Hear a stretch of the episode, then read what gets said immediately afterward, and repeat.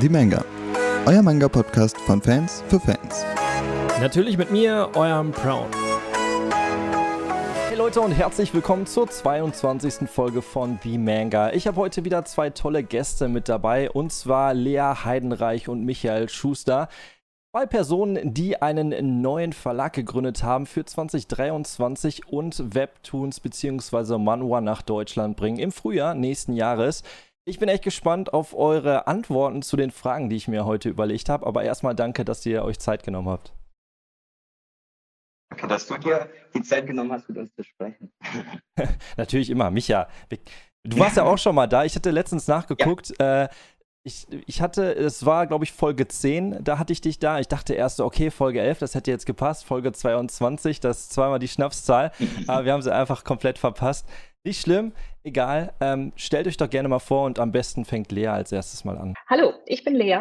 Ähm, ich habe bisher bei Mangakalt die Redaktion gemacht, die letzten Jahre mit Micha zusammen Mangakalt aufgebaut. Und wir sind äh, letztes Jahr im November dann beide gemeinsam dort weggegangen, um jetzt eben unseren neuen Verlag Papertoons zu gründen. Bei Papertoons werde ich mit Micha gleichwertig den Verlag führen, aber werde ähnlich wie bei Mangakalt eben auch viel von der redaktionellen Arbeit übernehmen. Micha? Ja, ich bin der Micha und ich meine, wer deine Show guckt, sollte mich dann mittlerweile kennen. Ich glaube, die verfolgen immer jedes einzelne Interview definitiv. Von daher, ja, ich war auch bei Mangakal zusammen mit Lea ähm, und jetzt bin ich hier und äh, ja, ich kümmere mich auch hier wieder vor allem um die Lizenziererei, die Lizenzen, die Verträge, solche Geschichten. Wir teilen uns grundsätzlich alles, aber wir haben es halt so ein bisschen in Lizenz und Redaktion aufgeteilt. Ich finde es mega interessant. Lea hat es ja kurz schon mal angesprochen, ähm, dass ihr dann jetzt auch diesen neuen Verlag gegründet habt und beide diesen äh, Manga-Kult-Background habt. Wie kam es, äh, also wie kam es dazu, dass dieser Verlag entstanden ist und wie kamt ihr eigentlich auf den Namen? Also Micha und ich haben vom ersten Tag an bei Manga Kult wahnsinnig gut zusammengearbeitet und halt sehr schnell gemerkt, wir haben ganz ähnliche Vorstellungen, wie ein gutes Programm aussehen soll und wie so ein Verlag funktionieren sollte. Und ähm, wir haben dann schon immer mal so ein bisschen natürlich fantasiert und geträumt, boah, wie wäre das, wenn man einen eigenen Verlag hätte? Ähm, und 2021 war Manga Kalt an einem Punkt mit Demon Slayer und einem sehr hohen Marktanteil und guten Verkäufen, wo wir das Gefühl hatten, jetzt können wir das halt auch sozusagen guten Händen überlassen und guten Gewissens gehen. In so einem kleinen Team hat man ja eine Menge Verantwortung und kann nicht einfach sich verabschieden und alles hängen lassen, ist ja klar. Ähm, genau, also wir hatten sozusagen schon länger diesen Wunsch, tatsächlich was allein auf die Beine zu stellen und das war dann der perfekte Zeitpunkt. Ähm, genau, wir sind ziemlich gespannt, was Manga Kalt weiterhin so machen wird und aber auch wahnsinnig aufgeregt, unser eigenes Projekt hochzuziehen. Ich glaube, zum Namen kann mich ein bisschen was sagen. Ja, wir hatten, wir hatten tatsächlich eine gigantische Liste an Namen zur Auswahl. Also wir haben da Monate, naja, wochenlang drüber nachgedacht. Ganz ziemlich viele koreanische Namen, weil es da tatsächlich aus dieser K-Pop und K-Drama-Bubble echt coole Begriffe gibt, die eine echt coole Aussage haben für was wir tun und für dieses koreanische und dieses koreanische Feeling rüberzubringen. Die Sache ist nur die, keiner versteht sie, keiner kann sie aussprechen. Koreanisch hat ja immer eine komische, seltsame Optik für, für einen Deutschen. Und dann irgendwann kam der Begriff Paper Toons auf, auf den Tisch. Lea war dann erst so, hm, ja, ist aber ein bisschen billig. Und dann irgendwann habe ich gesagt, ja, es ist super, super eingängig, super billig, letztendlich sehr wenig innovativ, aber man hört und weiß genau, was es tut. Es sind Toons auf Papier. Es können es natürlich Cartoons sein, aber ich glaube, im Zusammenhang ähm, ist es klar, dass es Webtoons sind. Ähm, und deswegen war das halt einfach so ein universell einfacher, einprägsamer Name. Und deswegen haben wir uns gegen einen super coolen, fancy Korea-Namen entschieden und sind bisher auch ziemlich glücklich damit, weil wirklich jeder sofort versteht, was eigentlich Phase ist finde das ja richtig cool, dass ihr, also das ist ja hier CI-mäßig komplett abgestimmt, die Manga und euer Logo passt einfach eins zu eins von den Farben zusammen. Äh, da kommen wir aber später wahrscheinlich dann nochmal auf das Design zu sprechen, wie eure Manga dann später auch aussehen, weil da bin ich echt gespannt drauf, ob ihr dann auch dieses cyanfarbene, magentafarbene dann so eins zu eins auf eure Webtoons dann auch so abdruckt. Ähm, aber da erstmal, wo ihr, wo ihr gerade sitzt eigentlich, würde ich auch gerne wissen. Äh, sitzt ihr in einem Coworking Space oder habt ihr ein eigenes Büro. Wie ist da bei euch äh, so der Stand? Äh, die Antwort ist sozusagen beides. Also wir sind weiterhin in Ludwigsburg, sozusagen immer noch in Nachbarschaft mit Manga kalt, ähm, relativ in der Nähe vom Schloss.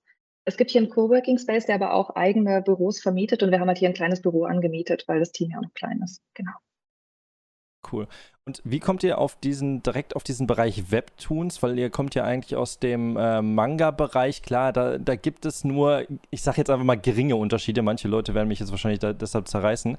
Aber äh, Webtoons, da gibt es ja jetzt auch nicht so viele Verlage, die da tiefer drin sind. Unter anderem vielleicht ein Ultraverse, die ab und an jetzt mal immer in ihrem Programm was aufnehmen. Aber auch ähm, ein paar andere Verlage, die so ein bisschen daran rumkratzen. Aber wie kommt ihr direkt auf Webtoons? Ja, du, du, du hast letztendlich die Antwort schon gegeben. Es gibt einfach keinen, der es bisher exklusiv oder fokussiert macht. Ähm, das ist der eine Grund natürlich. Der zweite Grund ist, man sieht ja, dass das Potenzial für Webtoons da ist. Also man muss nur einfach die, die Erfolge, die die anderen Verlage mit Webtoons bisher hatten, jetzt in jüngster Geschichte ähm, anschauen.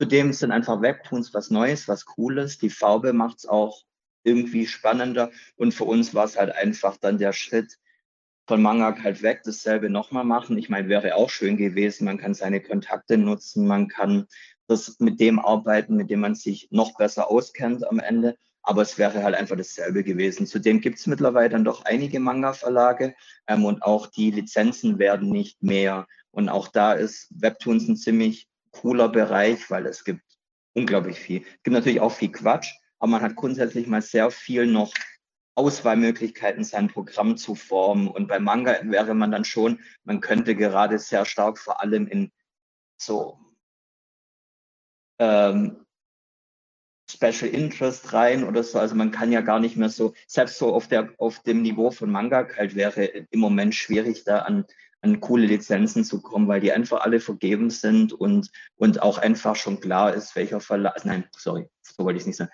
ähm, ist einfach schon klar, dass da genug Verlage da sind, die sich halt äh, den Lizenzen annehmen und dazu sagen, hey, warum sind wir jetzt da, warum machen wir jetzt nochmal ein Manga-Verlag und welche Titel machen wir eigentlich mit welcher Relevanz, wäre irgendwie relativ schwierig geworden. Und dann auch einfach direkt in Ko äh, Konkurrenz zu Manga halt ähm, kam dann ziemlich schnell die Idee auf, warum nicht einfach Webtoons.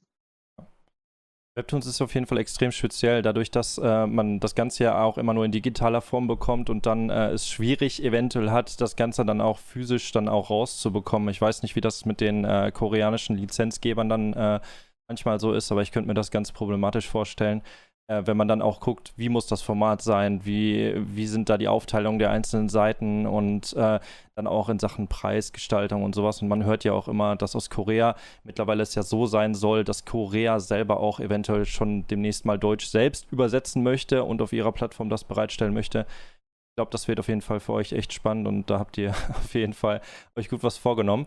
Äh, welche Risiken selbst äh, hat man denn, wenn man so einen Verlag einfach mal von Null auf gründet? Weil es gibt auch immer mal Spaß in der Community, wo man sagt so, ja, ich bin, ähm, ich bin da auch voll drin und ich will auch unbedingt einen Verlag gründen und dann bringe ich ne demnächst Kingdom auf äh, als Manga raus und was weiß ich was. Äh, Tut ja, nicht.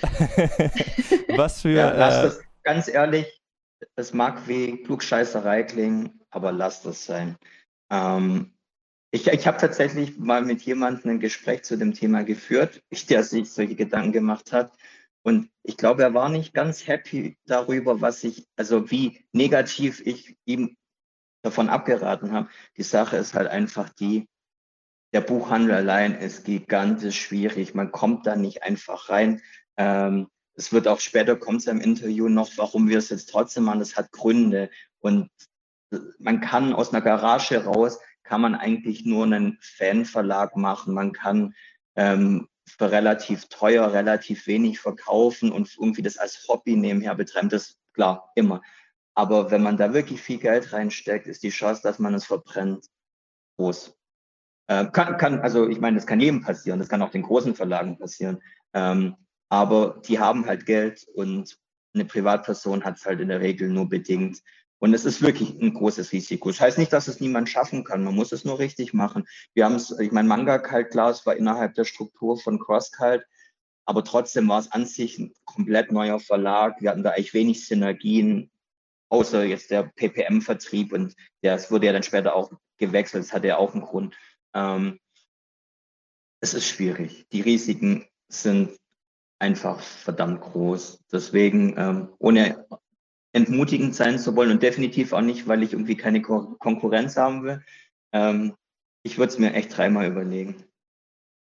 Ich kenne das, kenn das von äh, Elisabeth Wolf, das ist ja die äh, Gründerin von China Books und die sagt immer, mit ihren äh, chinesischen Manhua hat sie Probleme, äh, in die einzelnen Buchläden reinzukommen. Ganz genau. Und Ganz genau. Äh, da stehen dann alle möglichen Sachen rum, da steht dann Kalsum, da steht dann Kaserum, alles schön aufgebaut und dann steht da ganz klein unten in der Ecke so ein Books, wenn du überhaupt einen Slot ja, bekommst. Ja, da kannst, du, da kannst du noch glücklich sein, ja, wenn es unten in der Ecke steht. Ja, ja, ja. Also das stelle ich mir echt äh, schwierig vor, aber da habt ihr euch vielleicht gerade einen Markt ausgesucht, der extremes Potenzial hat. Äh, auch es lesen ja nach und nach auf Webtoons zum Beispiel sehr viele äh, dann auch Webtoons selber, ähm, dass ihr dann da auf jeden Fall die Chance habt. Und ähm, ich hoffe, ihr pickt euch da äh, vielleicht so wie einen Ultraverse einfach so eine Solo-Leveling-Lizenz. Das wäre großartig. das wäre auf jeden Fall mega. Ähm, da, wo wir jetzt schon ein bisschen von anderen Verlagen so ein bisschen gesprochen haben, habt ihr denn irgendwelche Partner, mit denen ihr zusammenarbeitet, sei es im Vertrieb oder irgendwelche anderen Verlage selber? Ja, genau. Ähm, also tatsächlich ist es so, dass wir das große Glück haben, dass wir jetzt gerade in den ersten Jahren mit Ultraverse zusammenarbeiten werden und YoCups. Ähm, vor allem in der Anfangszeit wird Ultraverse uns unterstützen ähm, und die äh, vor allem den Vertrieb übernehmen, die ersten Jahre. Das heißt, die Auslieferung der Bücher, nachdem wir sie dann produziert haben, an den Buchhandel ähm, und auch tatsächlich das Versenden aus dem Online-Shop, das wird erstmal bei Ultraverse laufen. Und wir sind wahnsinnig dankbar dafür und es ist eine große Chance, weil zum einen gibt es, glaube ich, auf dem deutschen Markt keinen besseren Partner für Webtoons als Ultraverse. Da muss man ja nicht weiter den Tellerrand gucken.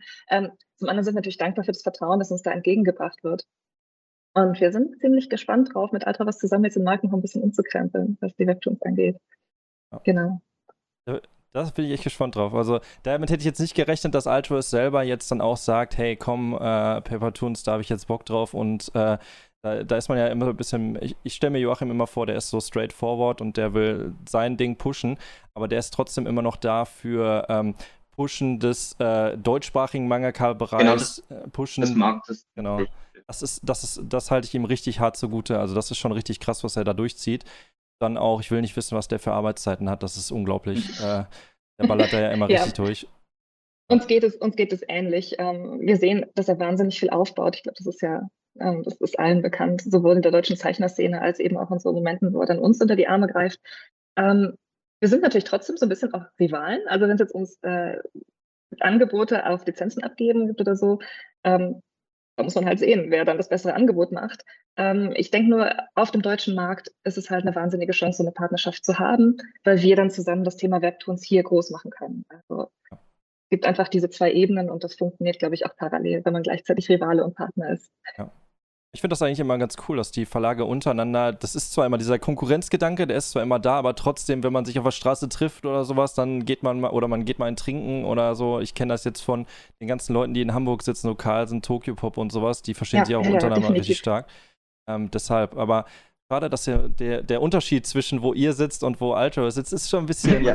ein bisschen weit. Äh, für das ist ein bisschen am Arsch der Welt. Ihr könnt ja noch äh, irgendwann mal umziehen, wenn ihr Bock habt. So, ihr seid ja noch flexibel.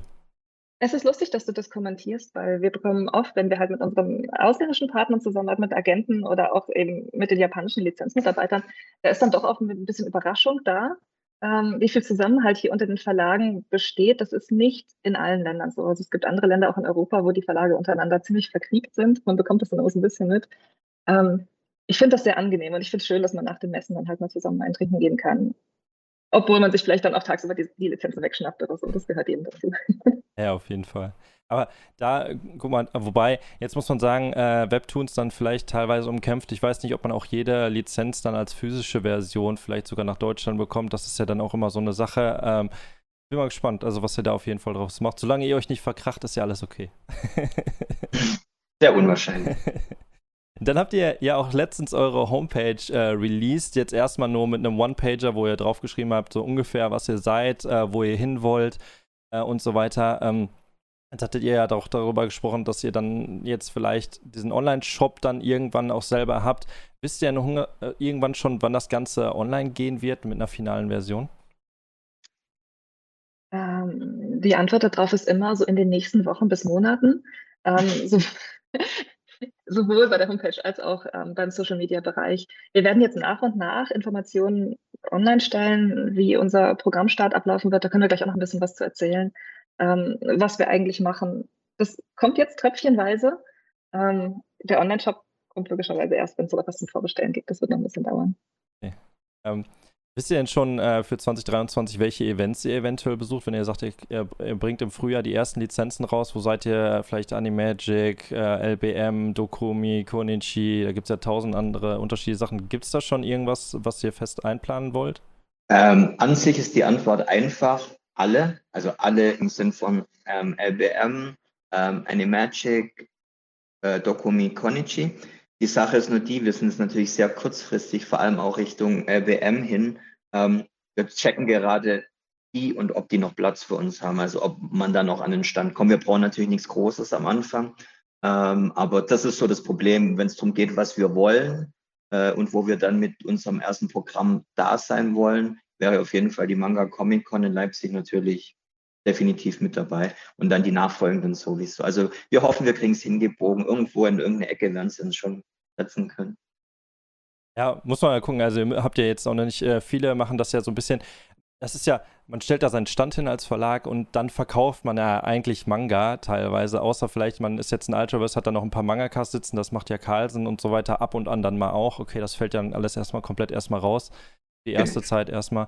Ähm, und dann liegt da vielleicht Leseproben. Also mehr braucht man ja wirklich nicht, aber ich bin mal gespannt. Ähm, wir wollen da sein, allein schon, um wieder so den Kontakt eben mit den Lesern, also wir haben ja noch keine Leser, aber mit den Leuten von Manga Kalt früher, mit allen, die sich jetzt neu dafür interessieren, wir wollen einfach halt da sein und schon mal ähm, die Werbetrommel rühren. Außerdem zumindest Leseproben werden wir da haben. Eigentlich sollten wir auch schon Bände zum Verkaufen da haben. Natürlich noch nicht viele, mhm. aber ähm, macht auf jeden Fall Sinn, da dann schon da zu sein. Ihr denn so eine feste Zielgruppe, die ihr selber bedienen wollt? Also es gibt ja immer, also ihr habt auf eurer Homepage stehen, dass ihr natürlich alles euch anguckt, sei es äh, der, ähm, der Action-Bereich, der Fantasy-Bereich, aber auch Zielgruppe in Richtung äh, Altersspanne, weil bei Manga Kult würde ich jetzt einfach mal sagen, war es damals ein extremer Fokus auf Seinen, würde ich einfach mal sagen, für die ältere Schicht. Ähm, für die ältere Schicht, hört sich komisch an. Ähm, aber ihr wisst wahrscheinlich, was ich meine. Ähm, wie ist da euer Fokus bei Paper Toons? Also Paper Toons ist grundsätzlich jünger ausgerichtet als Manga Kalt. Ich meine, ich, ich glaube, das überrascht nicht wirklich. Das ergibt sich ja schon ein bisschen dadurch, dass es sich um Webtoons handelt. Ne? Das ist einfach ein bisschen frisch, frischer, ein bisschen auch simpler, also ein bisschen mehr Massenware, auch wenn es auch da natürlich die, die artsy ähm, Geheimtipps gibt, aber man hat da schon ein bisschen mehr Mainstream ähm, und auch einfach so die Leser ein bisschen jünger. Aber die Manga-Fans, ich meine, die haben ja jedes Alter und wenn jetzt sich jemand für das Thema interessiert und auch Webtoons, dann sind da natürlich auch, wir schließen da keine 30-Jährigen aus oder so logischerweise, aber grundsätzlich so rein, rein von den Grundgegebenheiten von Webtoons würde ich sagen, ist, ist es dann schon eher so Teenies, bisschen jünger sogar noch und dann halt hoch bis, bis zu uns, bis zu dir, bis zu uns, bis zu jedem, der sich halt für das Thema interessiert. Aber ein bisschen jünger als Manga, halt kein, keine Szenen aussieht. Und wir holen jetzt nicht die ganzen paar Gangster-Webtoons rüber oder so. Also es bleibt relativ verdaulich für jede Altersgruppe. Da finde ich es nämlich auch spannend, weil es gibt ja sehr viele Webtoons, die dann auch äh, sehr oft irgendwie in den Top Ten oder sowas landen, die dann auch aber eine etwas ältere Schicht bedienen, die dann so sehr depressiv düster und sowas sind, äh, was ihr dann mit denen anstellt, ob ihr die bringt oder ob ihr die nicht bringt. Ähm, also aus, ausgeschlossen sind die, also ist nicht so, dass wir die nicht bringen, es ist nur, wir bringen nicht ausschließlich die, ja. äh, weil wir ja uns nicht so abgrenzen müssen wie damals am Anfang mit Manga kalt. Da musste man ja irgendwie den Eingang finden. Jetzt für was wir jetzt tun, sind ja Webtoons schon der Eingang, also das Besondere, dass man jetzt sich auf Webtoons fokussiert. Deswegen müssen wir da nicht ganz so spitz sein. Ähm, genau. Aber sind nicht ausgeschlossen, wir sind da auch an bisschen abseitigeren Dingen dran. ja, gespannt. Äh, wie groß ist denn da der Webtoon-Markt selbst? Der Manga-Markt, der ist ja riesengroß. Webtoons schwappen ja so nach und nach rüber. Jetzt nach Deutschland kannte man das Medium Webtoon selber so gar nicht. Ähm, wie, wie kann man das denn einschätzen? Wie kann man das fassen? Ist das schon in Korea ist das ja riesengroß. Da fährt ja jeder in der Bahn rum, hat sein Tablet, sein Handy, egal was in der Hand und swipet da die ganze Zeit rum. Ähm, aber wie sieht das im Allgemeinen aus? Habt ihr da so irgendwelche Anhaltspunkte, die man so mal in den Raum werfen kann? Ähm, wir haben keine Zahlen für dich, aber es ist definitiv ein Fakt, dass es ein riesiger Markt ist, zumal wir ja nicht nur nach Korea gucken. Ähm, und ich bin allgemein der Ansicht, dass Webtoons ein viel internationaleres Phänomen sind ähm, als Manga. Das klingt jetzt vielleicht missverständlich. Ich meine das folgendermaßen. Ähm, bei Manga hat es hier viele, viele Jahre lang für die Leser eine wahnsinnige Rolle gespielt, dass das Ding auch wirklich aus Japan kam. Das ist ja jetzt in den letzten Jahren aufgekommen, dass man dann eben auch deutsche Zeichner tatsächlich gerne liest. Ich erinnere mich durchaus auch noch an Zeiten, wo die Nase gerümpft wurde, weil es ist ja kein echter Manga, wenn es aus Deutschland kommt. Gott sei Dank haben wir das hinter uns gelassen. Ähm, trotzdem ist es so, dass ich bei Webtoons das Gefühl habe, dass die Grenzen noch viel stärker verwischen als bei Manga und die Herkunft von einem Titel nicht mehr ganz so wichtig ist für den Erfolg. Also ein Webtoon kann auch international sehr, sehr groß werden, wenn er eben nicht aus Korea kommt. Ähm, und wenn man jetzt alleine die Titel aus Korea und sagen wir mal aus China anguckt, da gibt es Massen von Titeln, auch Massen von Titeln, die hier überhaupt nicht bekannt sind. Ähm, es ist ein wahnsinnig weites Feld in allen Genres und eine sehr, sehr große Auswahl für uns, was ein Segen und Fluch zugleich ist. Mhm. Da ist ja auch immer ein bisschen schwierig, das ist mir gerade so ein bisschen eingefallen. Ähm, du hast ja normalerweise im Manga-Bereich sehr oft, das sieht man jetzt in den letzten Jahren, da kommt ein Jujutsu Kaisen, ein Demon Slayer und die werden dann hart gepusht durch den Anime selber äh, im Webtoon-Bereich. Ich weiß nicht, da, da bin ich selber, da sage ich jetzt nicht so, ich bin da nicht so äh, drin in dem Animationsbereich. So viele Anime, Animes, ich sage jetzt einfach Animes, wahrscheinlich ein falsches mhm. Wort, ähm, aber so viele Animes zu Webtoons gibt es wahrscheinlich nicht, oder? Es gibt sie, ähm, es ist nicht so viel, wie wir es jetzt aus Japan gewohnt sind und es schwappt auch nicht so viel rüber. Ähm, es gibt natürlich eine Menge Donghors, also aus China, ähm, die dann hier gar nicht so, so breit Fuß fassen. Ähm, und ich glaube auch tatsächlich, dass das nicht ganz so wichtig ist für die Leserschaft hier, wie es ein Anime oft ist. Hm. Aber ich meine, Solo-Leveling bekommt ja jetzt auch was. Insofern. Ja, klar. Ne, ausschließen darf man es nie. Ja, vielleicht ist das so ein erster Schwung, der dann kommt und man entdeckt dann auch in dem Anime-Bereich, dass man äh, dann selber auch die ganzen Webtoons und sowas bringen kann. Also, und das sei ja dahingestellt. Aber ein paar sind ja auch schon da, also ich kenne da ja auch schon ein paar. Ähm, deshalb, aber da, ich bin gespannt, wie da der Push ist, weil man hat dadurch, dass Social Media, das wird ja dann einfach verrückt. Da kommt eine Lizenz raus und nur weil der Anime da ist und der einfach das alles tot pusht, ähm, kommen dann so ganz, also in den letzten Jahren wenn man sich My Anime List anguckt, das passt ja einfach vorne und hinten gar nicht mehr. Da werden ja die richtig kranken Titel werden einfach überholt von irgendwelchen Titeln, nur weil die gerade so hart durch Social Media gepusht werden. Äh, das ist richtig krank. Ähm, wie ist denn da so ähm, die Herausforderung bei den Lizenzen, ähm, das Ganze in Printform dann nach Deutschland zu bringen? Ist das schwierig, wenn ihr da an Korea geht und sagt dann, hey, ähm, ich hätte gerne da die und die Lizenz? Oder kann man dann einfach sagen, warte, äh, bis eine Lizenz da ist. Zum Beispiel, ich glaube, äh, Tower of God gibt es, glaube ich, mittlerweile physisch in, äh, auf Englisch, ähm, dass man darauf einfach dann wartet oder ähm, wie, wie, sieht das da aus? Ähm, genau, also die, die Schwierigkeiten, die entstehen, entstehen definitiv nicht auf der Seite der Lizenzgeber. Ähm, die fragen uns, könnt ihr auch selber layouten? Und wenn das für uns kein Problem ist, dann haben die auch kein Problem damit, so eine Lizenz rauszugeben. Ähm, und so ist es tatsächlich auch. Also wir werden jetzt nicht danach gucken, was ist schon im Print erschienen, nur damit wir dann die Layouts von irgendwo einkaufen können. Wenn das der Fall ist, macht man das natürlich gerne, weil man muss das jetzt nicht zweimal layouten, wenn es schon jemand gemacht hat. Ähm, wir werden aber definitiv auch Titel bringen, wo wir diejenigen sind, die das Layout selber machen, ähm, von Grund auf. Und es kann sicherlich dann auch mal passieren, auch da sind jetzt schon Anfragen gekommen, wenn wir was layouten, dass dann irgendein anderes Land bei einer möglichen Lizenzierung dann unsere Layouts verwendet. Also man gibt sich da gegenseitig die Hand. Hm. Eine Herausforderung ist es natürlich trotzdem. Es hat Vor- und Nachteile.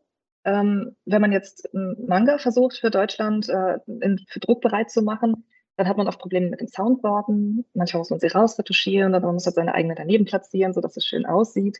Ähm, wir haben bei Manga halt mit Titeln gearbeitet, da gab es überhaupt keine digitalen Daten, da haben wir zum Teil selber gescannt, um dann eine schöne Ausgabe draus zu machen. Ähm, es wird halt wahnsinnig viel auf Papier gearbeitet.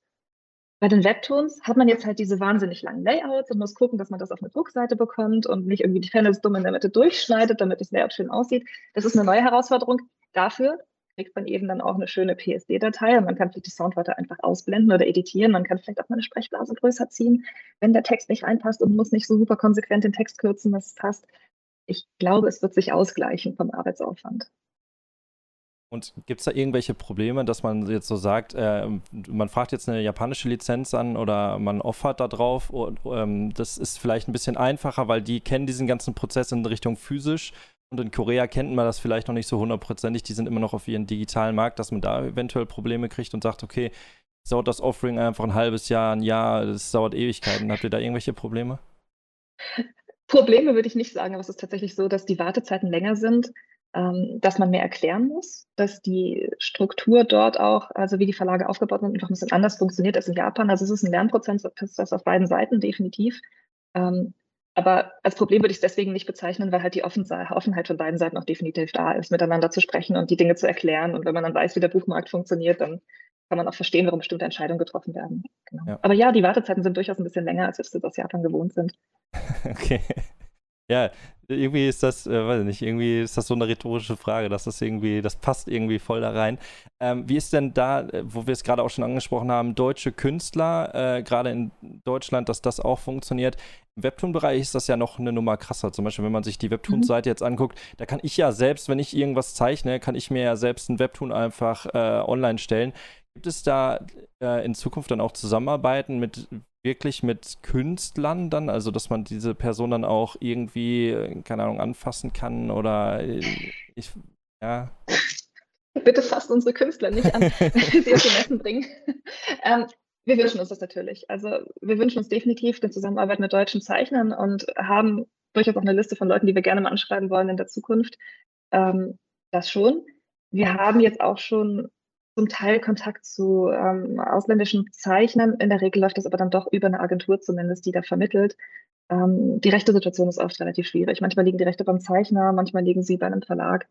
Das muss man dann pro Titel, also für jeden Titel einzeln klären. Ähm, Zeichner mitbringen auf Messen möchten wir natürlich schon gerne. Ich vermute mal, das wird aber auch eher Zukunftsmusik sein. Ja, wird wahrscheinlich auch nicht jeder Künstler mit sich machen lassen und sowas. Das ist halt auch immer dann also, so eine Sache. Ja. Corona ist auch immer noch ein Ding und wir sehen es auch jetzt, dass halt gerade zur Frankfurter Buchmesse, wo ja traditionell immer die ganzen Lizenzmeetings sind, viele immer noch nicht kommen. Und ich kann es wirklich gut nachvollziehen. Insofern, also sind wir mal vorsichtig mit Aussagen in diesem Bereich. Ja, klar. Kann ich verstehen, 100 Prozent. Geht eine Frage in Richtung Micha. Micha, jetzt wird es nämlich spannend. Manga-Kult. Hast du aus deinen Fehlern gelernt? Nein, ähm, doofe Aussage. Äh, nein, es gibt ja äh, damals Buchaktionen, also oder Buchlädenaktionen, die es ja immer mal gab, wo du oder wo ihr selber als Manga-Kult ähm, Jojos Sachen rausgehauen habt mit irgendwelchen Umschlägen oder sowas, äh, wo ihr dann gesagt habt, okay, das war jetzt totaler Bullshit. Da gab es jetzt dann Leute, die haben sich beschwert, es gab zu wenig äh, Dinger und so weiter. Da gab es ja ganz viele unterschiedliche Sachen. Ähm, hast du da aus deinen Fehlern gelernt, Michael? Die, die Sache ist ja die, man lernt ja grundsätzlich aus jedem Fehler, aber wie man schon an diesen ganzen Beispielen, die du jetzt ähm, genannt hast, sieht, ist, es passiert ja einfach jedes Mal irgendwas anderes. Wir haben ja praktisch das, das erste Mal, was wir versucht haben, war Demon Slayer mit Talia online, also außerhalb von Messen, war nicht gut. Ähm, dann hat man es irgendwie mit, mit den Handlungen äh, versucht, war auch nicht gut. Dazu muss ich aber auch ganz ehrlich sagen, der Fehler liegt da tatsächlich genauso bei den Käufern und Konsumenten wie bei den Buchhändlern wie beim Verlag, weil da geht hinten und vorne eben nicht zusammen. Weil immer die, die äh, Kunden sind am Ende immer wegen irgendwas unzufrieden. Also hat man es nur auf Messen, jammern die, die es nicht überall bekommen gibt man es überall raus, ja man die, die es nicht mehr exklusiv auf der Messe bekommen. Uns, also das ist ja ein ewiger Teufelskreis. Dasselbe ist im Handel. Macht man es online, ja man die äh, Comic-Händler, macht man es mit den Comic-Händlern, ähm, geben manches zu früh raus oder reservieren für irgendwelche Leute Bände, dass wir da anderes nicht bekommen und so weiter und so fort. Also sprich, in der Geschichte gibt es, glaube ich, keine guten, ich meine natürlich auch keine bösen. Es ist halt jeder guckt, dass er irgendwie happy wird mit, mit dem Ganzen. Ähm, was halt, und, und das ist, das ist das, worauf du anspielst, so ein Fehler und dass, dass ich da irgendwie nie, nie zufrieden war. Ähm, zuletzt hatte ich ja dann gesagt, äh, wir machen das aber jetzt nur noch auf Messen. Und eigentlich stehe ich dazu auch aus zwei Gründen, was eigentlich die schönste Variante ist, weil man dann einfach auch die Besonderheit auf der Messe hat, die eh eine besondere Zeit ist, weil man ähm, da auch einfach direkt in Kontakt mit den Leuten kommt. Man hat ein bisschen bessere Kontrolle drüber, was man rausgibt. Man hat natürlich auch als Verlag mehr davon, weil man das Feedback direkter bekommt und, und, und weil es auch einfach logistisch einfacher ist. Ähm, und die Idee für eine Messe ist einfach schön, das im Handel zu machen. ist nach wie vor schwierig, wenn man es im Handel macht. Und ich, also wie gesagt, Handel ist für uns das Wichtigste. Wir können ja nicht sagen, öh, wir haben keinen Bock auf Handel, würden wir niemals machen.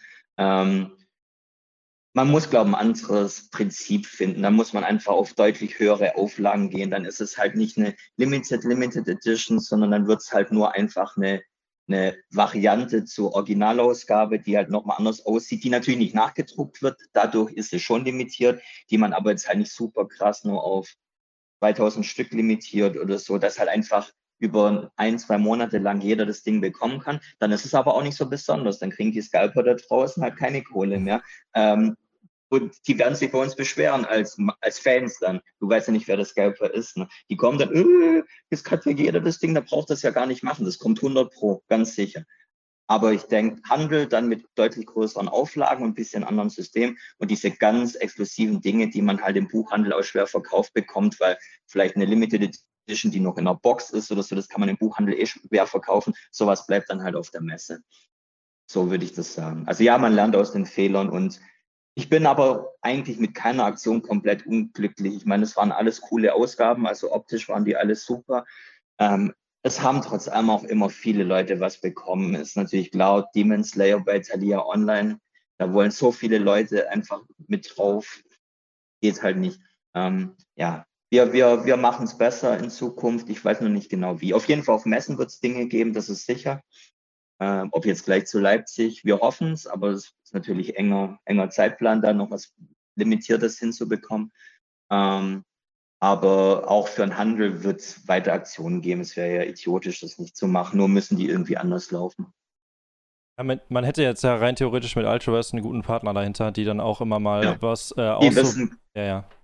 Die wissen, wie das funktioniert. Das ist ja ist ja so ein Masterclass, was sie ja gerade machen mit ihren, ja. dann packen wir das mal in der Box rein, dann geht das Solo-Leveling Band 5 in der Box raus, dann kommt ein Variant-Cover da, dann kommt hier da Merch.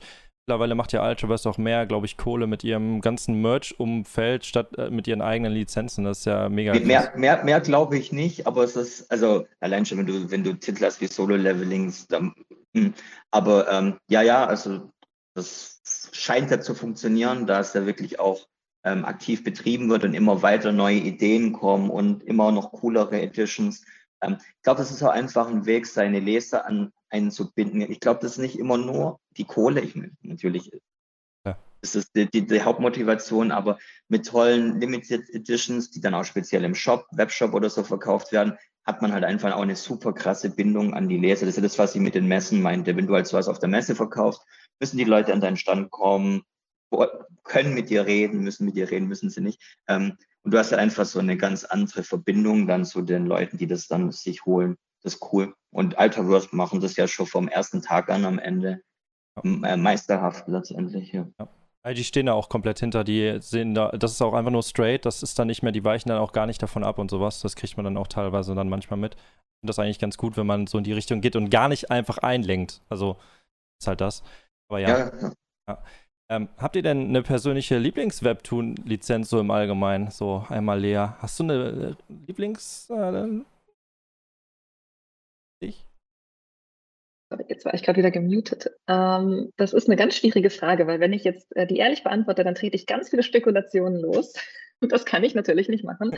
ähm, es gibt eine Menge Webtoons, die ich wahnsinnig gerne lese. Was auf dem deutschen Markt erscheint, lese ich auch. Ähm, als letztes habe ich Valiana von äh, Ultraverse gelesen. Hyperventilation liegt hier tatsächlich irgendwo im Büro, den habe ich mal mitgebracht. Ja, der ähm, ist bei ähm, mir unterm Rechner. genau, den benutzt mich ja gerade als Stütze für seinen Bildschirm. ähm, den haben wir auch, also natürlich studieren wir auch, wie sind da die Panels angeordnet. Und ähm, wir haben viel international Webtoons eingekauft, die jetzt hier bei uns in der Printausgabe liegen. Also sowas gibt es natürlich auch. Ähm, die machen alle Spaß. Meinen absoluten Lieblingswebtoon kann ich aber nicht verraten, weil der ist in Deutschland nicht erschienen und dann denken nachher alle, wir können den lizenzieren. Ich kann nichts versprechen. Wie sieht es bei Micha aus? Ja, bei mir ist es am Ende ähnlich, ist halt noch ein bisschen anders als Lea. Ich bin da nicht so super deep. Ähm, ähm, und ich kann natürlich auch nicht sagen, was ich gerade cool finde, weil das natürlich bedeutet, wir gucken uns das Zeug an und wer weiß, ob es lizenziert wird. Aber von dem, was in Deutschland äh, erschienen ist, ähm, überrascht wahrscheinlich auch niemanden, bin ich so der Solo-Leveling-Boy dann doch eher.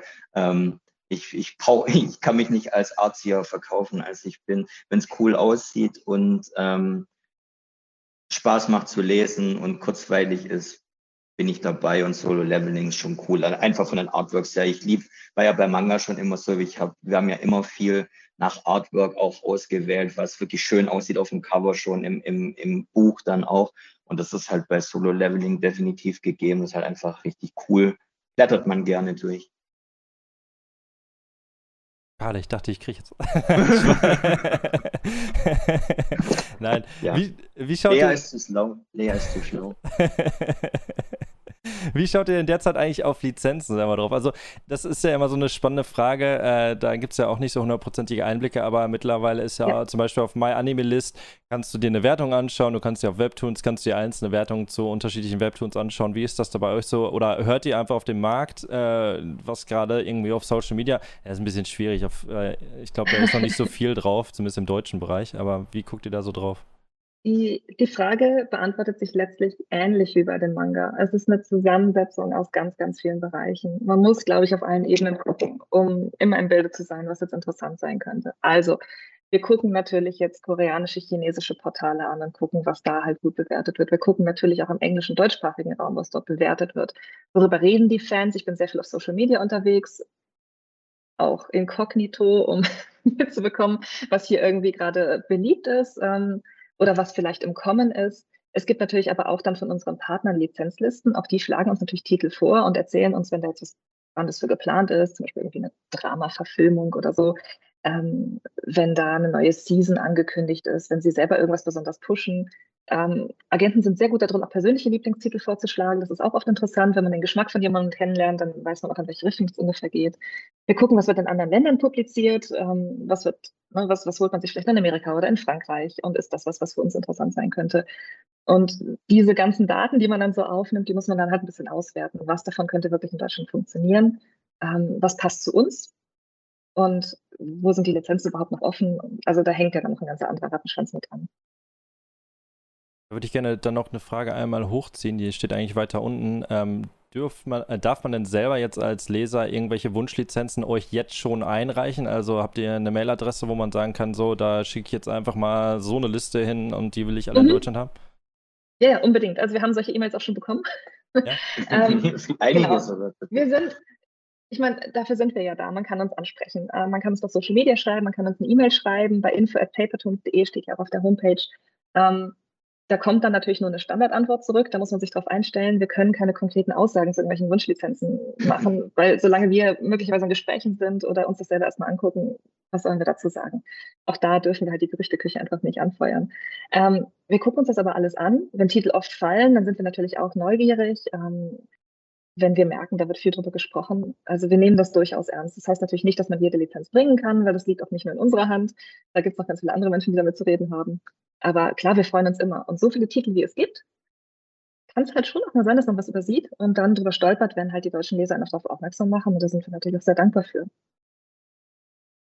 Dann bin ich jetzt einfach mal so frech und äh, gebe fünf Lizenzen. Ihr müsst einmal kurz ein Pokerface aufsetzen. Ich hätte gerne Tower of God, Windbreaker, The Horizon, äh, Sweet Home und Bastard. Und vielleicht The God of High School. Der hat ja jetzt noch ein Anime bekommen und da ist der Anime extrem geschnitten. Das ist ein bisschen kacke, deshalb aber. Ja, das ist immer scheiße. Ja, also falls ihr Bock habt, dann. so, dann muss ich euch keine Mail, äh, Mail schreiben. Fertig. Ähm, welches Format ist, Ist notiert. Okay, Dankeschön. Welches äh, Format ist denn geplant? Macht ihr, äh, wird das Softcover, wird das Hardcover? Welche Größe wird das sein? Jetzt, okay, ihr habt das Format, also ihr sagt jetzt, ihr habt Ultraverse als Partner. Kann ich mir dann vorstellen, dass ihr dann auch genau eins zu eins das Solo-Leveling-Format übernimmt? Ja, am Ende kann man das so sagen. Es muss man, an der Stelle muss man aber auch sagen, dass wenn du im europäischen äh, Webtoon-Markt Bücher kaufst, die auch das Format haben, plus minus. Also dieses kleine Manga-Format, also ähm, die ewige Manga-Diskussion, der klein versus groß, das, die stellt sich hier tatsächlich nicht wirklich, weil wirklich da ist der Standard jetzt eben dieses 1421 oder leicht verschoben, aber dieses größere Format, das ist halt einfach wegen den Farbseiten, wegen auch der Art, wie einfach diese Webtoons angeordnet sind und werden müssen, einfach gegeben. Und im Softcover als Standard, ja. Ähm, Hardcover wird es maximal geben, dann eben für Limited Editions. Also wir werden keine, keine Master Edition Reihe wie jetzt mit Blame oder so bei Manga Kalt haben. Aber klar, mal eine Limited Edition in einem coolen äh, Hardcover, klar. Ähm, nicht geplant jetzt aktiv, aber das wird und kann passieren. Ähm, und die Größe, einfach diese Standardgröße von Ultraverse ähm, und auch so die Ausstattung ist am Ende sehr ähnlich. Wir drucken zwar mit einer anderen Druckerei, also wir haben da gar nicht ähm, Synergien oder so, aber das ist ja alles doch ziemlich genau. Ne? Es gibt halt Dinge, die kann man nicht machen. Wir werden nicht in den meisten Fällen nicht auf so Glanzbilderdruckpapier drucken, weil das einfach heutzutage eher billig oder kommt nicht so schön. Also es wird irgendeine Form von relativ nicht stark matten Papier sein, so dass die Farben noch gut kommen und dass das einfach einen hochwertigen Look hat. Also ähm, die Qualität soll schon wie bei Manga halt werden. Also wir legen auch jetzt immer noch trotz wir machen mehr, ein bisschen mehr Mainstream und so. Wir wollen schon immer noch wirklich schöne Bücher haben. Ähm, genau. Ich bin mal gespannt, wie das aussieht. Wie sieht das denn bei der Preisgestaltung aus? Wir haben gerade das, natürlich, gerade ist ein extremes Problem, dass alles teurer wird. Also wir haben äh, Manga-Bereich, Carlsen kommt jetzt an und sagt dann, okay, das wird jetzt 50 Cent teurer, das wird 1 Euro teurer und so weiter. Vielleicht, ich weiß nicht, wie es aussieht bei Solo Leveling, ob das so geil eingeplant ist. Ich weiß gar nicht, wie 16 Euro, glaube ich, kostet, so 16,50 oder so. Ähm, wisst ihr da schon ungefähr, in welche Richtung die Reise geht? Nächstes Jahr sieht das wahrscheinlich nochmal ganz anders aus, eventuell. Okay, ähm, ja, ähm, wir, wir planen mit den 16 Euro, die ja auch so fast ein bisschen Standard sind, aber die Preise sind fies und es hört ja nicht auf. Also auch für, für die Produzierenden sind ja die Preise Wahnsinn. Deswegen erhöht ja Carsten auch, das machen sie ja trotz allem nicht nicht aus Willkür. Und man muss ja auch, ich meine, das sagen immer alle, aber es stimmt ja auch, Manga waren jetzt ja schon über sehr, sehr lange Jahre sehr preisstabil. Wenn man jetzt, klar, wir sind mit Manga halt damals mit 10 Euro, weil es nicht anders ging. Ähm, aber man muss ja auch ehrlich sagen, das ist ja immer noch nicht der Standard geworden, 10 Euro. Ne? Ähm, Carlsen ist jetzt dann, auf was haben sie hoch? Auf 6,50 oder so? Äh, äh nee, 6,50 war es auf 7.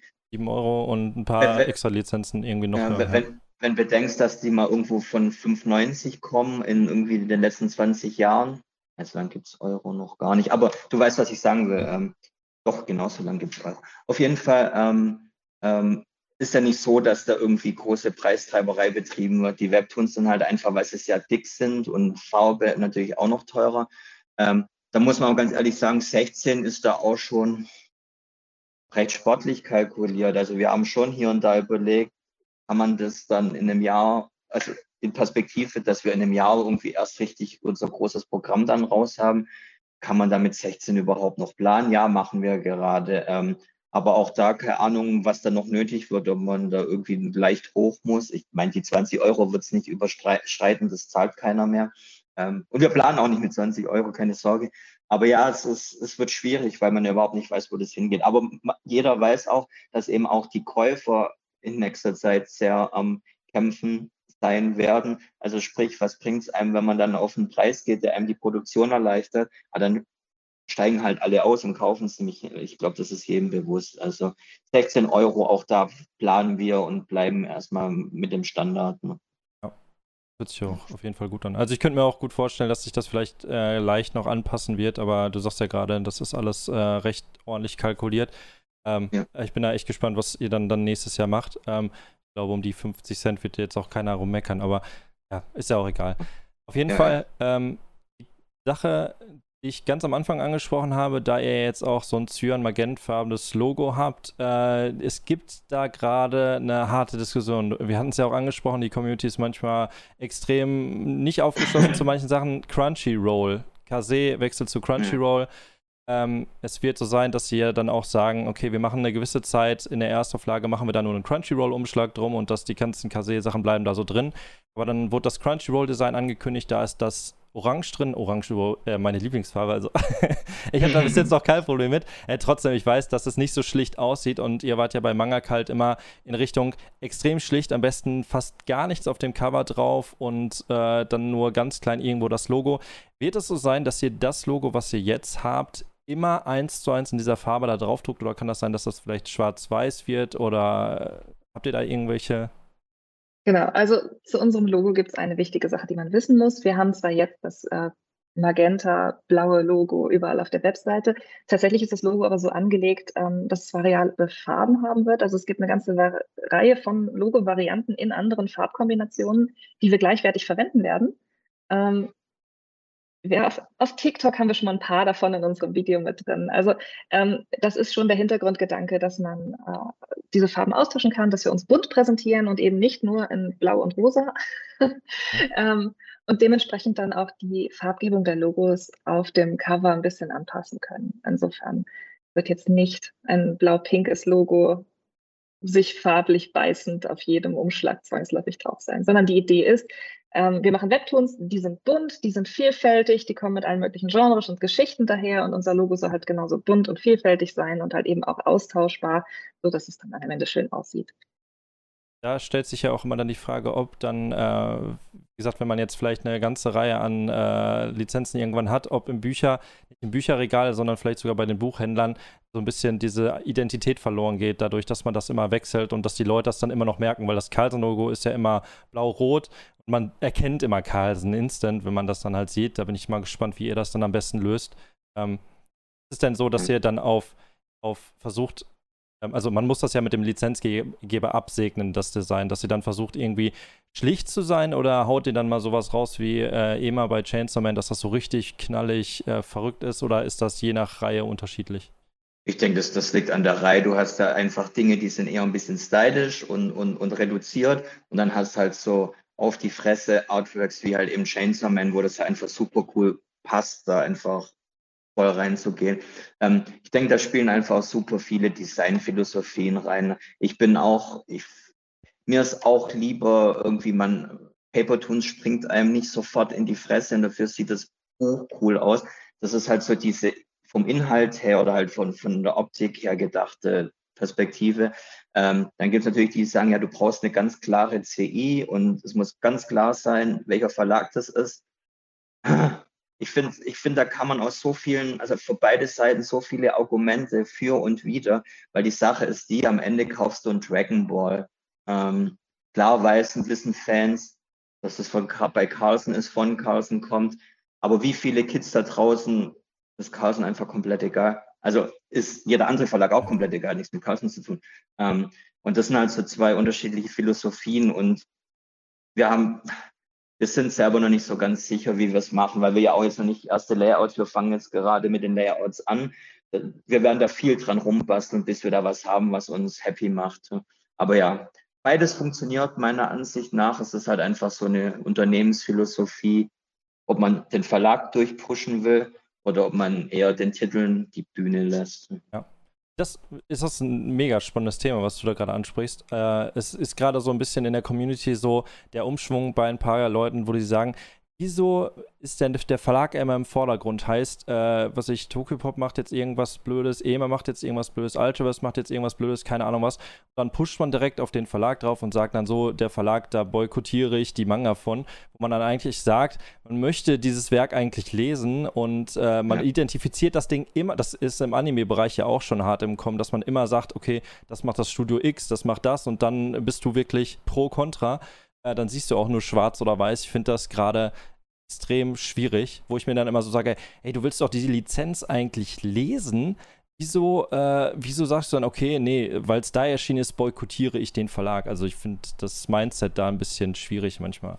So. Die, die, die Sache ist ja tatsächlich die, auch da, ähm, das hat ja auch zwei Seiten. Ja, das Mindset ist super schwierig. Also was, was man eigentlich gut finden will, aus irgendeinem Prinzip scheiße finden, ist einfach nur dumm. Ich meine, äh, kurzer Themenwechsel, ohne drüber zu sprechen, aber du musst ja nur aktuell diese ähm, Herr der Ringe-Serie reinziehen, die einfach gehasst wird aus Prinzip, weil irgendwo ein schwarzer Elf durchs Bild turnt oder so. Was für ein Bullshit. Ähm, und so ist es da ja am Ende auch. Aber man muss ja auch sagen, dass das gleichzeitig für die Manga- und Anime-Verlage von Deutschland auch eine Chance ist, weil es ja eine extreme Identifikation auch heißt. Das heißt, du hast genauso wie die, die dich aus Prinzip scheiße finden, hast du ja einfach auch die, die dich aus Prinzip cool finden. Und ich glaube, das macht ja am Ende die Manga- und Anime-Szene oder das Business halt auch aus, weil du einfach eine ganz, ganz starke Auseinandersetzung mit dir als Verlag und als Mensch und als, ja, hast. Das tut manchmal weh und ist relativ unschön, aber genau andersrum kann es halt auch richtig cool sein, wenn du halt auf einer Messe stehst und die Leute, die dich cool finden, kommen und sagen, hey, ihr macht das so cool und ich kaufe mir alle eure Titel nur, weil es von euch ist. Hatten wir mit Manga halt früher, hat doch jeder Verlag. Ähm, gibt einfach Leute, die sind Fans von den Verlagen und das ist schon ziemlich cool. Nur dass halt Fans von dem Verlag zu sein manchmal auch heißen kann, dass wenn du von dem Verlag enttäuscht wirst, du dann halt gar kein Fan mehr von dem Verlag bist. Das ist halt dann das Risiko. Also auch da Chance und hält sich so ein bisschen die Waage. Ne? Ja. ja. Ich muss da ganz ehrlich gestehen, dass das bei mir ja ähnlich so ist. Also ich habe dann auch so ein paar Verlage, wo ich dann natürlich ich sage, okay, da ist die Lizenzgebung einfach, keine Ahnung, im Monat kommen da einfach meine Lizenzen raus und ich weiß einfach, geil, ähm, deshalb identifiziere ich mich dann auch stark damit. Unter anderem ist es Manga-Kult, weil das ist mal mehr so dieser Sign-In-Bereich damals gewesen.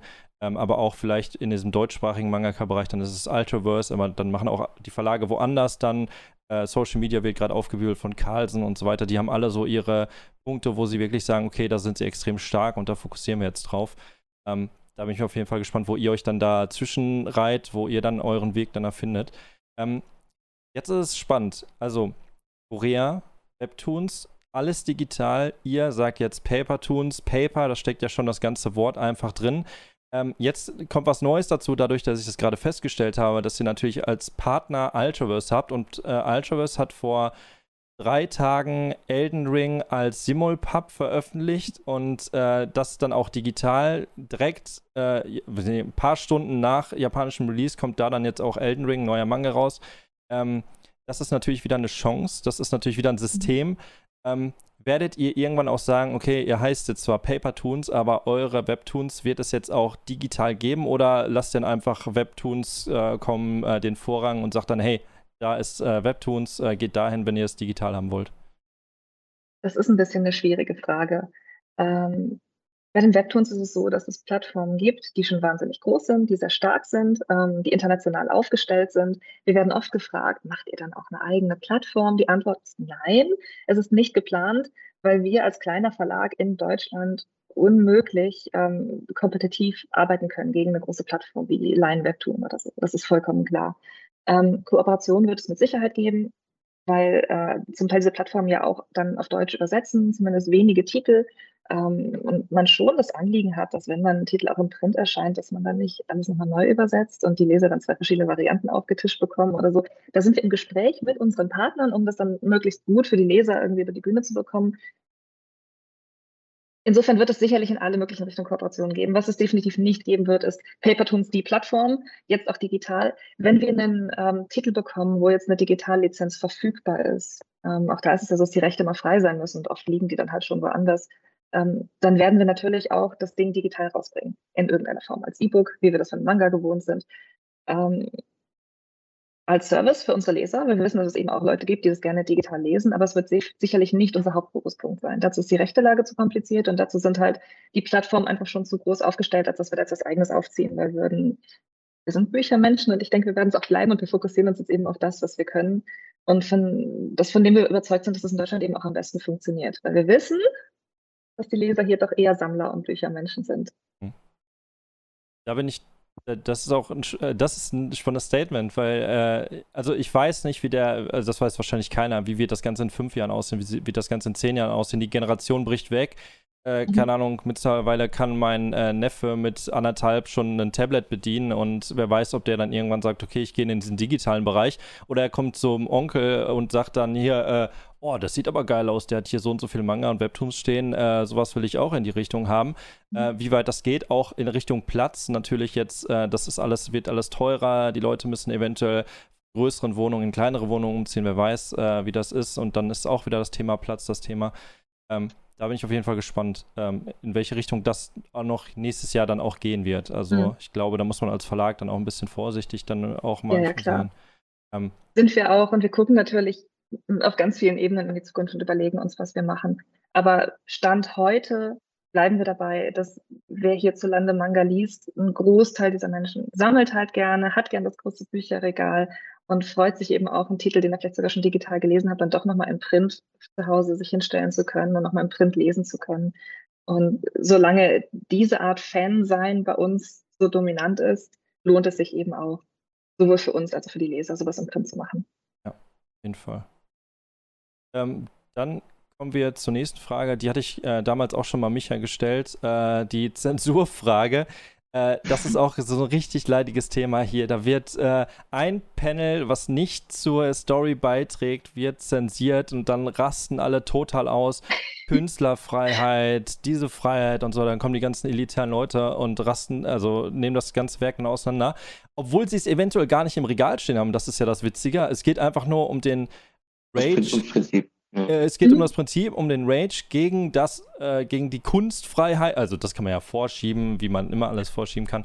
Wie sieht das denn bei euch aus? Würdet ihr, wenn, keine Ahnung, da wird wer richtig, ich sag jetzt einfach mal, richtig hart vergewaltigt oder irgendwelche komischen Sachen passieren da drin, Zieht ihr dann die Zensurkarte oder sagt ihr dann erstmal, wir versuchen, soweit es geht, das Werk so durchzubringen? Genau, also meine Antwort auf diese Frage ist immer, wir haben nicht vor zu zensieren, aber wir unterliegen schon dem deutschen Gesetz. Und wir wissen alle, es gab auch schon solche Diskussionen um Themen, die halt einfach nach deutschem Gesetz hier überhaupt nicht publizierbar sind. Da ist dann nichts mehr zu diskutieren. Das möchte man dann auch nicht und hinter sowas würde ich auch nicht stehen. Ansonsten ist es aber so, dass wir jetzt hier nicht die Moralpolizei sind und selber entscheiden, was der Leser konsumieren darf und was nicht. Ähm, wir gucken natürlich schon, welche Titel machen wir und welche machen wir nicht. Was denken wir, was hier überhaupt verkäuflich ist, was möchte man überhaupt lesen. Auch da gibt es sicherlich Grenzen. Aber ähm, es wird hier sicherlich nicht vorkommen, dass wir durch den Titel durchgehen und sagen, das Panel muss raus und hier machen wir irgendwie mal einen weißen Fleck drauf oder so. Ähm, das ist nicht unsere Aufgabe. Da bin ich auch gespannt, was da dann passieren wird. Ich bin da jetzt nicht so äh, ergänzt. Also es kommt immer darauf an, was es gerade ist, wenn da mal ein Panel rausfliegt und das tut. Zum Beispiel äh, Golden Kamui damals das mit dem Bären. Ähm, das tut dann irgendwie teilweise nichts zur Sache. Das ist mir dann auch egal. Ähm, ich liebe dieses Werk und deshalb ist es mir dann auch Wurst, was dann auch, äh, ob, da, ob da was ist. Ich weiß, da werde ich wieder Hate für kriegen und sowas, äh, weil ich dann nicht zu den Leuten gehöre. Ähm, aber da gibt es ja dann solche und solche. Ja. ich, kann, ich kann verstehen, wenn Leser da irgendwie entsetzt sind, weil sie mit was anderem gerechnet haben. Und man darf halt einfach nicht vergessen, dass die rechte Lage in jedem Land ein bisschen anders ist und in vielen Ländern Sachen publiziert werden können, die hier halt einfach nicht auf den Markt kommen können. Ja. Und da müssen wir uns halt dran halten. Ich meine, das ist einfach nicht diskutierbar.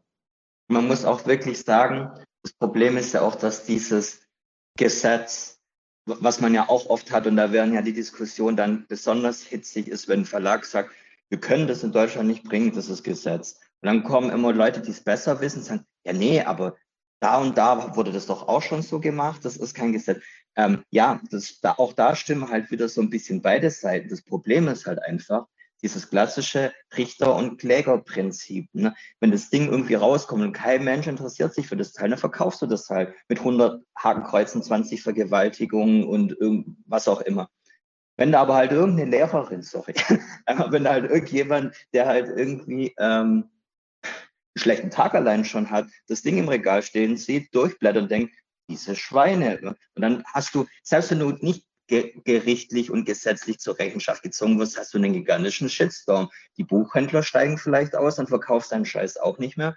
Ähm, und ähm, oder du wirst tatsächlich mal beschlagnahmt. Ich meine, es passiert heutzutage nicht mehr so krass oft, aber wenn es dir passiert, ist es halt ein finanzielles Fiasko, so in die Richtung. Und deswegen ist man da halt vorsichtig. Also das stimmt schon, dass man da jetzt nicht zwangsläufig sofort im Gefängnis landet, wenn man irgendwie zeigt, wie irgendwie jemand auf den Bär drauf hüpft. Aber wenn, kann man halt die, die, die, die, das Feedback, das man dann kriegt, kann man damit leben. Und das sind halt ein paar ragende Fans manchmal leider ein bisschen leichter zu ertragen. Ich glaube, das ist halt das ganz große Problem, weswegen da auch immer so viele Missverständnisse passieren.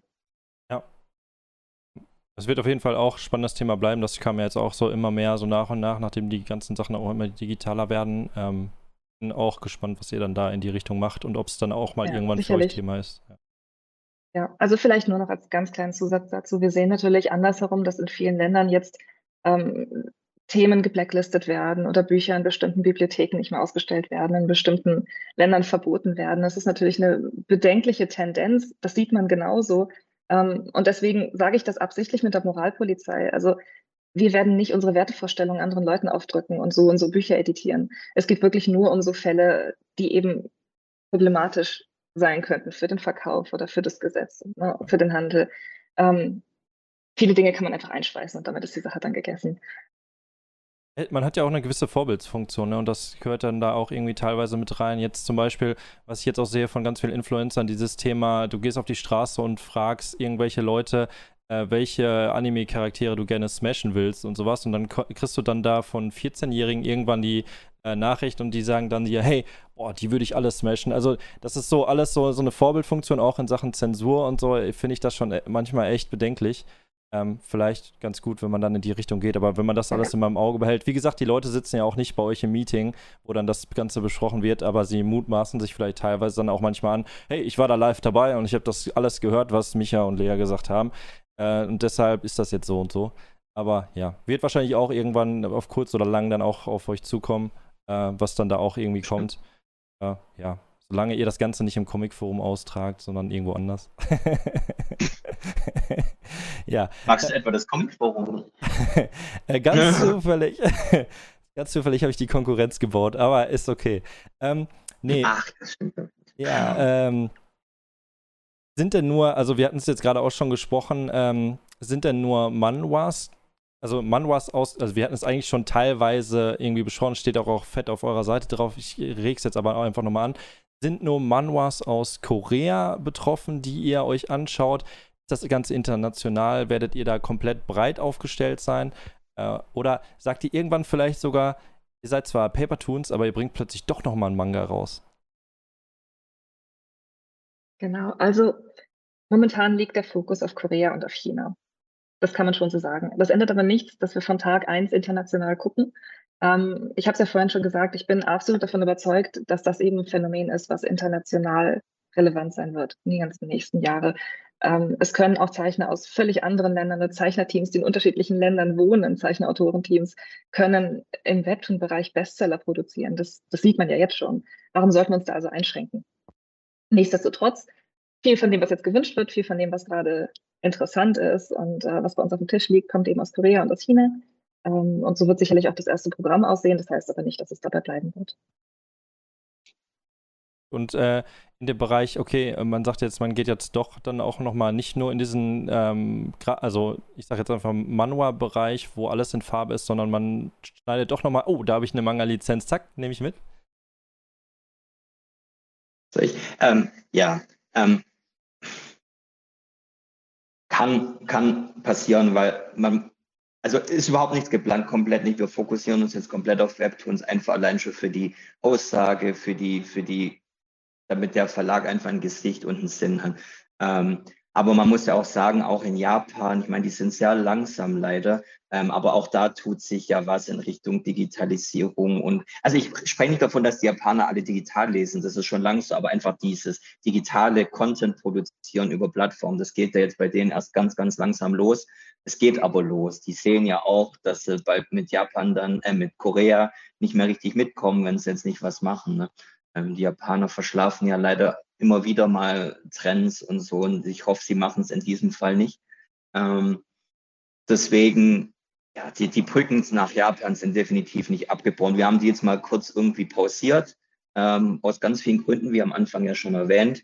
Ähm, aber wir haben unsere Kontakte und ähm, da wir hoffen, dass irgendwann mal so der richtige Moment kommt über irgendwie ein paar Abbiegungen, dass man auch mal wieder was aus Japan machen kann natürlich. Allein schon, weil es uns Spaß macht, weil uns irgendwie Manga halt Spaß gemacht hat, weil uns die Leute, die Lizenzpartner Spaß machen. Also sprich, weil wir da einfach super Kontakte und coole Leute haben. Ähm, wir hoffen selbst ein bisschen, dass das irgendwann wieder kommen kann, aber definitiv nicht morgen und auch nicht übermorgen. Ähm, Genau. Also nicht, nicht jetzt glauben, dass wir jetzt in Manga dann einsteigen und irgendwann Manga-Toons werden oder Paper-Manga oder whatever.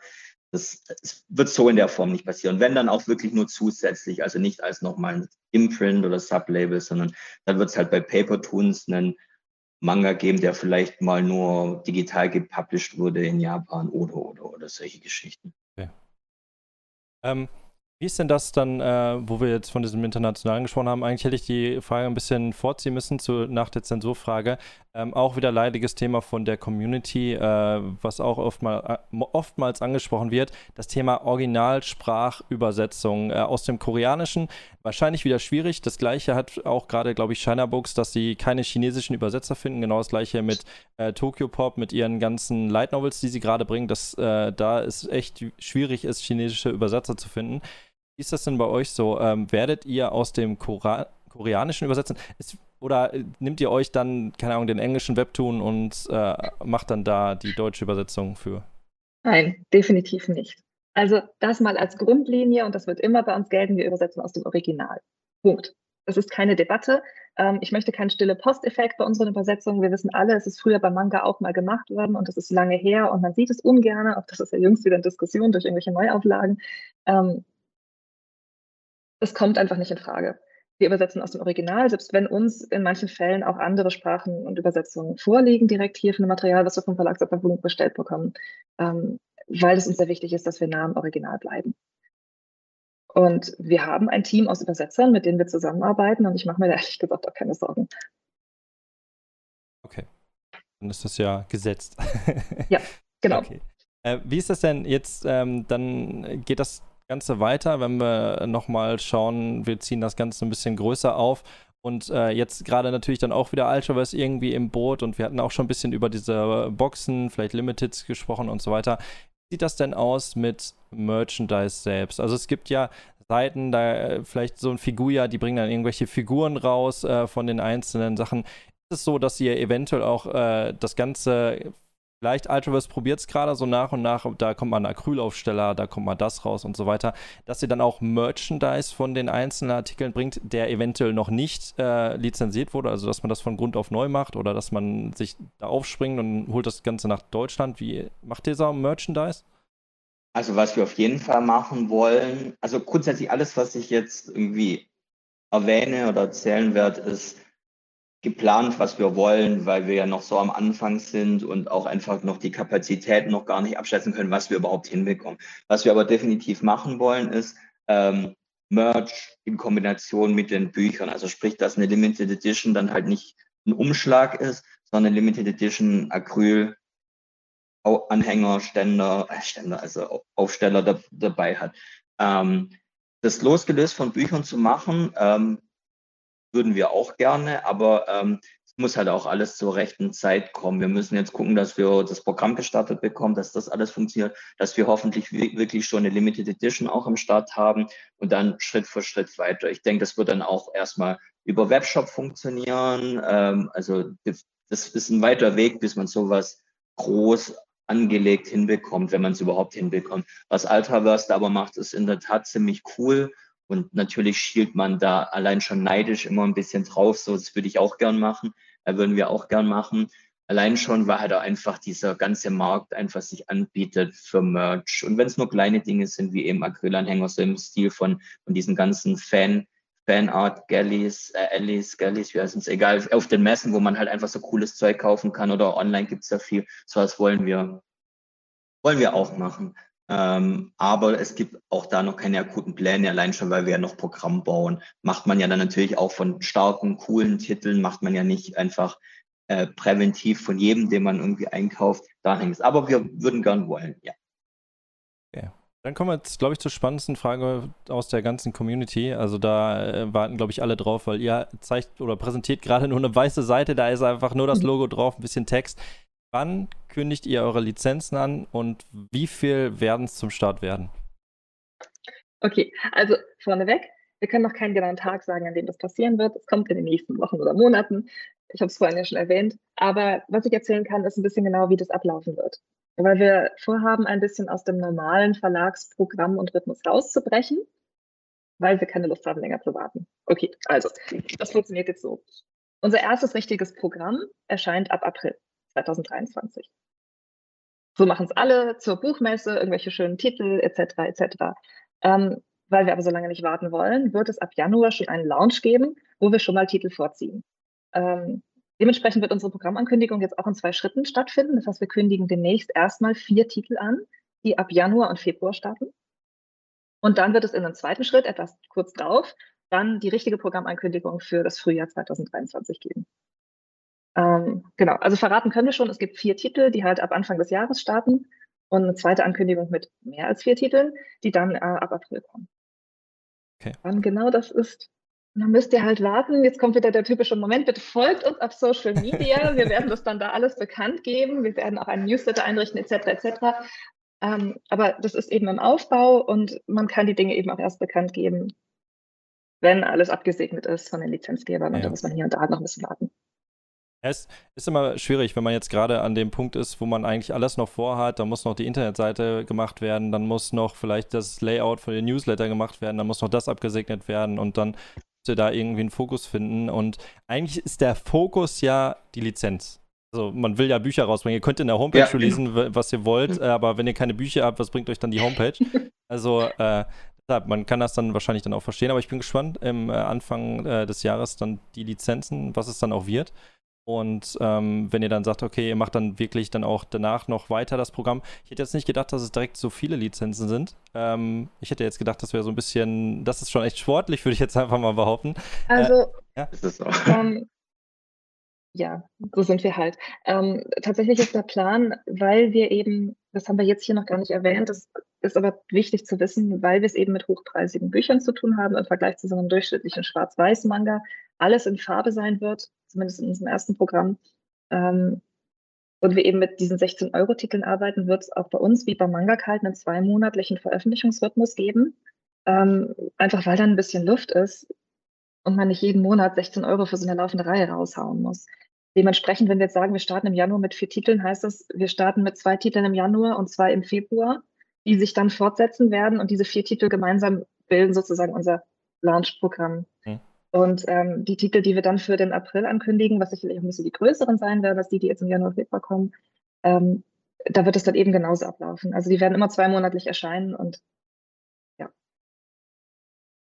dann sind es halt ein bisschen mehr als vier. Aber wir werden insgesamt ähm, im ersten Jahr pro Monat ungefähr, also im Monat vier Titel ungefähr veröffentlichen, vier bis fünf. Und dadurch, dass es ein zweimonatlicher Rhythmus ist, sind es dann insgesamt natürlich mehr Lizenzen als Titel pro Monat. Es ist mal ein bisschen schwierig, das zu erklären, aber ich glaube, wer Manga halt kennt, der weiß, wie das funktioniert. Das ist ja nicht, nicht groß anders. Und du darfst ja auch nicht vergessen, dass die Webtoon-Reihen in der Regel allein schon, weil sie aktueller teilweise auch sind, deutlich kürzer sind, als was man so von Manga kennt. Ne? Da, da sind ja zehn Bände schnell mal erreicht. Ähm, es gibt natürlich auch genug Webtoon-Reihen, die zehn Bände ergeben würden. Ähm, aber A, veröffentlichen die ja in Staffeln oft. Das entzerrt alles ein bisschen. Sprich, ähm, man hat halt auch mal was, was dann nur drei Bände hat. Und dann kannst du natürlich im selben Programm einen neuen Titel anfangen, ohne die Bandzahl zu, zu erhöhen. Also da, da spielt ganz viel mit rein. Lea sitzt da immer stundenlang dran und plant links und rechts. Das ist auch eine Kunst für sich.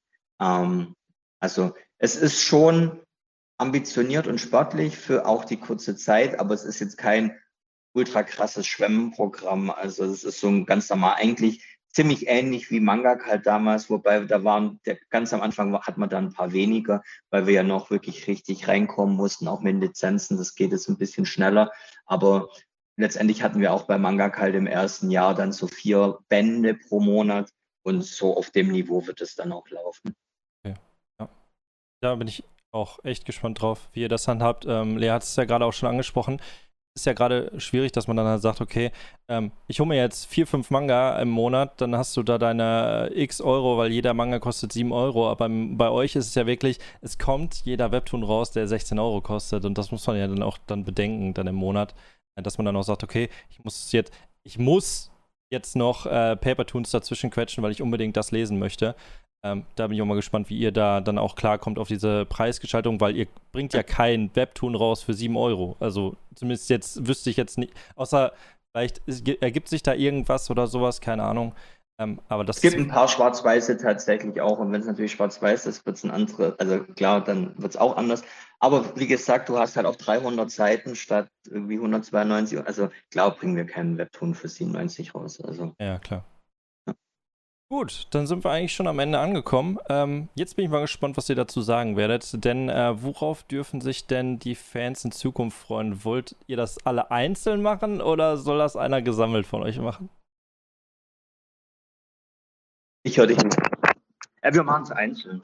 Ich weiß nicht, Lea okay. Das macht's.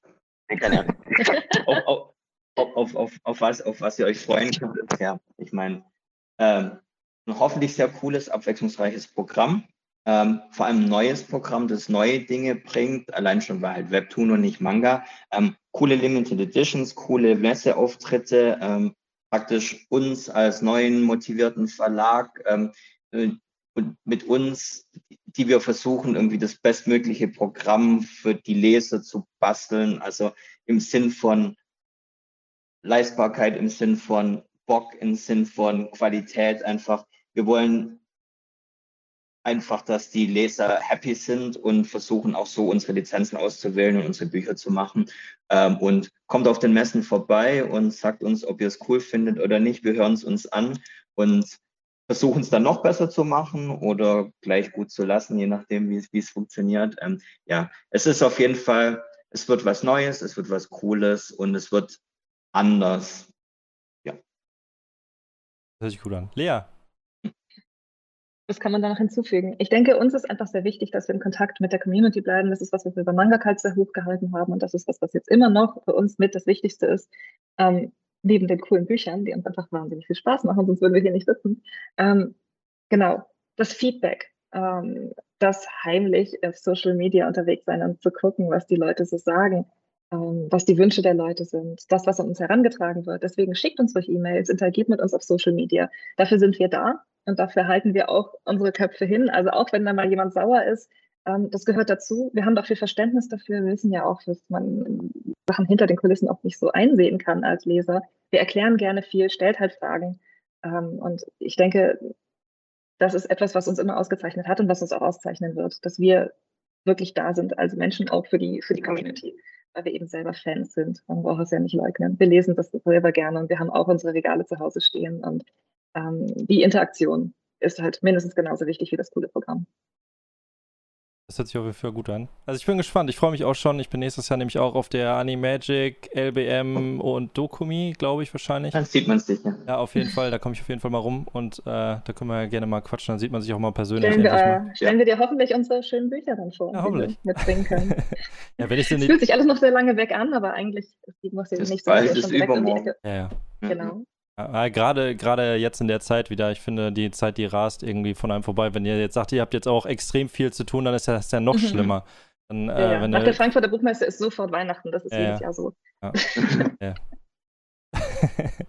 ja. Ähm, ja, dann noch das letzte. Eigentlich habt ihr es schon so ähnlich gesagt, aber ihr kriegt natürlich noch ein paar Schlussworte. Da könnt ihr noch ein bisschen auf euch aufmerksam machen. Wer darf das denn gerne bei euch raushauen? Ich, ich presche mal vor. Ähm, ja, wir möchten uns auf jeden Fall für den Support bedanken. Wir waren ziemlich überwältigt, dass jetzt mit diesen zwei, drei Newsmeldungen, die rausgingen, ähm, gleich so viele Anfragen kamen, so viele E-Mails kamen und ähm, dass man uns gleich irgendwie folgt auf Social Media. Deswegen eben einfach nochmal der Aufruf, wenn ihr Fragen habt, meldet euch, dafür sind wir da. Und äh, vielen Dank und wir hoffen, dass wir das, was ihr euch alle wünscht, auch einhalten können. Lea, Micha, möchtest du auch was ergänzen? Und oh, das war eigentlich so schön. Ähm, dass es da nicht mehr viel zu sagen gibt, weil genau so ist es. Ähm, die, die ersten Reaktionen sowohl auf Webtoons als auch auf uns persönlich, beziehungsweise Papertoons, waren ausnahmsweise mal eigentlich zu 100 Prozent positiv. Ich habe eigentlich außer ganz, ganz leichte Zweifel, ob das so eine tolle Idee ist, nochmal einen Verlag zu machen, relativ wenig Negatives gelesen. Und das ist cool, weil da macht es auch umso mehr Spaß. Wir versuchen einfach diese Positivität so lange wie möglich am Laufen zu halten. Ähm, und dann sind alle happy, inklusive uns. ja, danke euch beiden auf jeden Fall, dass ihr euch Zeit genommen habt für das Interview. Äh, es war sehr spannend. Wir konnten auf jeden Fall ein paar Fragen klären, die dann auch teilweise aus der Community kamen, teilweise ähm, die direkt irgendwie äh, dann einem aufgekommen sind. Wie, in welche Richtung geht ihr? Wie sieht das Lizenzprogramm aus? Äh, womit kann man rechnen digital, ob es Paper ist, welche Limited Editions und sowas. Ich glaube, äh, da haben wir auf jeden Fall ein bisschen mehr Transparenz bekommen. Äh, dafür finde ich die Interviews ja immer ganz spannend, dass man dann auch wirklich mal mitbekommt, äh, wie arbeitet ihr, welche Gedanken macht ihr euch und so. Und das ist ja auch das, wo man, wo ich gerade gesagt habe, wir sitzen ja nicht mit euch im Meeting und äh, sehen jetzt auch nicht, in welche Richtung das geht und so. Und dass man dann auch sagt, hey, ich weiß jetzt, wohin die Reise ungefähr gehen wird. Ich weiß nicht, ob ich vielleicht eine Frage vergessen habe. Ich habe irgendwie alles äh, gestellt bekommen, was, äh, was so jedem irgendwie in dem Kopf äh, rumgeschwirrt ist. Da habe ich auch äh, ganz viel äh, Feedback mir eingeholt. Ja, danke euch auf jeden Fall für die Zeit. Ich wünsche euch dir. Viel Erfolg mit dem Verlag, viel Erfolg mit den Lizenzen. Vielen ich, Dank. Ja, Danke. ich hoffe, ihr habt euch was Schönes da überlegt, aber ich gehe davon aus, je nachdem, wie ihr es dann auch beim Manga-Kult gemacht habt, da kam ja auch ein paar schöne Sachen bei raus. Deshalb hoffe ich doch auch, dass das dann auch für den Webtoon-Bereich auch halt dann Anklang findet. Ja, viel gesagt. Äh, wir haben es durch, eine Stunde 20. Ich hoffe, ihr hattet Spaß äh, mit dem Interview. Ja, Vielen Dank für deine Zeit auch. Ja, äh, eine gute Chance für uns. Wir erzählen ja gern. Ja, ich habe mich auch mega gefreut, als wir dann auch äh, dann in Kontakt gekommen sind, dass wir dann auch die Möglichkeit dann hatten, mal wirklich zu sprechen. Weil ich ja. jetzt auch schon wieder ein bisschen Pause gemacht habe, nachdem ich mit Kai Steffen Schwarz gesprochen hatte von Carlsen. Was soll auch so nach und nach bei mir dann auch wieder anlaufen, sodass man dann auch wieder ein paar mehr Hintergrundinformationen bekommt. Ihr seid natürlich herzlich eingeladen, wenn ihr eure Be äh, Bekanntmachung gemacht habt, vielleicht äh, die erste Phase, vielleicht die zweite Phase, dann können wir gerne nochmal quatschen, falls ihr Bock habt, äh, dass wir da nochmal ja, drüber genau. reden. Auch ja, auf die wir stellen unsere Sachen gern vor. Ja, für die Aufmachung, für keine Ahnung was, da können wir gerne nochmal die ganzen Kritik, die aus der Community gekommen ist, das ganze Feedback können wir gerne nochmal aufgreifen. Ähm, ja, zum Schluss, danke euch nochmal. Und ich hoffe, äh, den Zuschauern den, oder den Zuhörern hat äh, das Interview gefallen mit Paper Toons, dem neuen Verlag, der 2023 äh, in äh, Deutschland starten wird und äh, sich Hauptfokus setzt auf den Bereich Manwa. Aber ihr habt ja gerade auch noch äh, festgestellt, in welche Richtung das eventuell auch noch gehen könnte. Ähm, ich hoffe, ihr habt Informationen bekommen, alles, was ihr wolltet. Falls ihr Infos habt, hatte Lea es ja gerade schon gesagt, schreibt gerne an info at papertoons.de. Genau. genau. Ähm, oder auf Social Media. Ähm, alle Social Media Kanäle sind bereits eingerichtet, könnt ihr auch auf der äh, Internetseite euch anschauen. Darunter steht alles, äh, ähm, ja, alles. Bin gespannt was ihr kriegt. So, jetzt bin ich durch. ich wünsche euch alles Gute. Äh, danke fürs Zuhören und bis dann. Ciao, ciao. Ciao. Danke, tschüss.